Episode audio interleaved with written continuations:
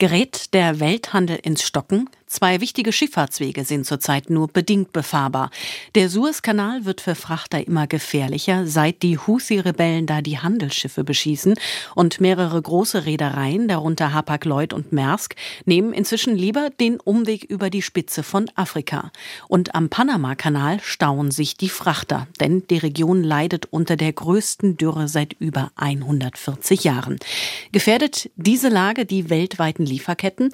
Darüber habe ich mit Jasmin Grosch Gröschel gesprochen. Sie ist Volkswirtin bei Allianz Trade. Frau Gröschel, gibt es denn jetzt schon spürbare Folgen für den Welthandel? Ja, also wir sehen einfach, dass es richtig problematisch ist, wenn sowohl der Suezkanal als auch der Panama-Kanal hier beeinträchtigt sind, weil einfach insgesamt 90 Prozent des globalen Güterverkehrs über den Seeweg laufen. Und wir betrachten eben, dass über den Suezkanal etwa 12 Prozent des globalen Güterhandels gehen nach Volumen und etwa 30 Prozent des globalen Containerschiffhandels. Das heißt, wenn hier die Reedereien Umwege fahren müssen, zum Beispiel über das Kap der Guten Hoffnung oder auch zum Beispiel zwischen Asien und ähm, der Ostküste in den USA, zum Beispiel über den Panama-Kanal statt über den Suezkanal laufen, dann haben wir etwa fünf Tage länger, bis die Güter dann tatsächlich an ihrem entsprechenden Ort ankommen. Und über das Kap der Guten Hoffnung sogar zwischen sechs und 31 Tage sind hier die Schätzungen. Das heißt, wir sehen auch jetzt schon langsam, dass eben die Lieferketten möglicherweise beeinflusst beeinträchtigt werden könnten. Über den Suezkanal laufen jetzt 10 Prozent des Welthandels. Und Zeit ist Geld. Ein Frachtunternehmen soll jetzt 4 Millionen Dollar bezahlt haben, einfach nur um schneller am Panamakanal abgefertigt zu werden. Und natürlich auch die weiten Umwege um Afrika herum, Sie haben es gesagt, kosten Zeit und damit auch Geld. Wie wird das den Welthandel beeinflussen? Werden da die Preise hochgehen zum Beispiel?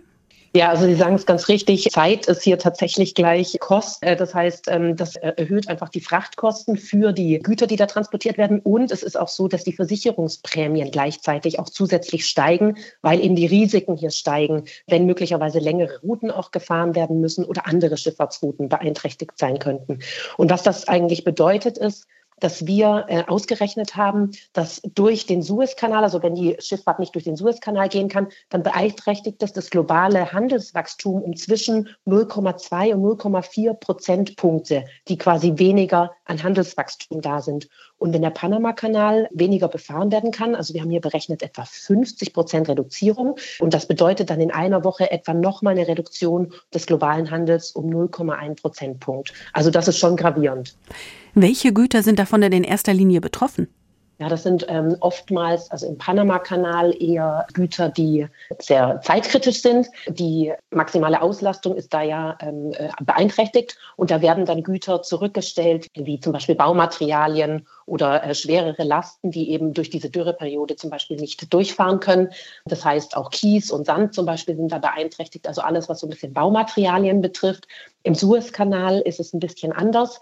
Da ist es ja so, dass generell die Schifffahrt beeinträchtigt ist und die Reedereien eben äh, die Containerschiffe angewiesen haben, nicht mehr durch das Rote Meer zu fahren. Das heißt, da sind auch alle anderen Güter beeinträchtigt. Das könnte natürlich auch so ein bisschen äh, unsere Weihnachtsgeschenke betreffen, also alles, was aus Asien kommt, alle Konsumgüter sozusagen, Fahrräder, äh, aber auch Maschinen, Kaffeemaschinen, alles, was man sich so vorstellen kann.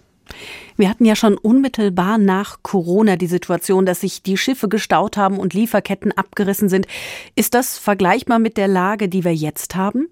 Äh, so gravierend wie zu Corona-Zeiten ist es im Moment noch nicht. Da war es ja so, dass wir das Problem hatten, dass bestimmte Schifffahrtsrouten nicht mehr befahren werden konnten. Auch dass Container in Häfen äh, gelagert waren, die dann plötzlich nicht mehr angefahren wurden. Das heißt, da hatten wir ein Riesenproblem mit den Lieferketten, weil auch einfach Container an sich nicht verfügbar waren. Jetzt ist es so, dass wir diese Lieferkettenengpässe eher bekommen, weil es dann zeitlich quasi eng wird.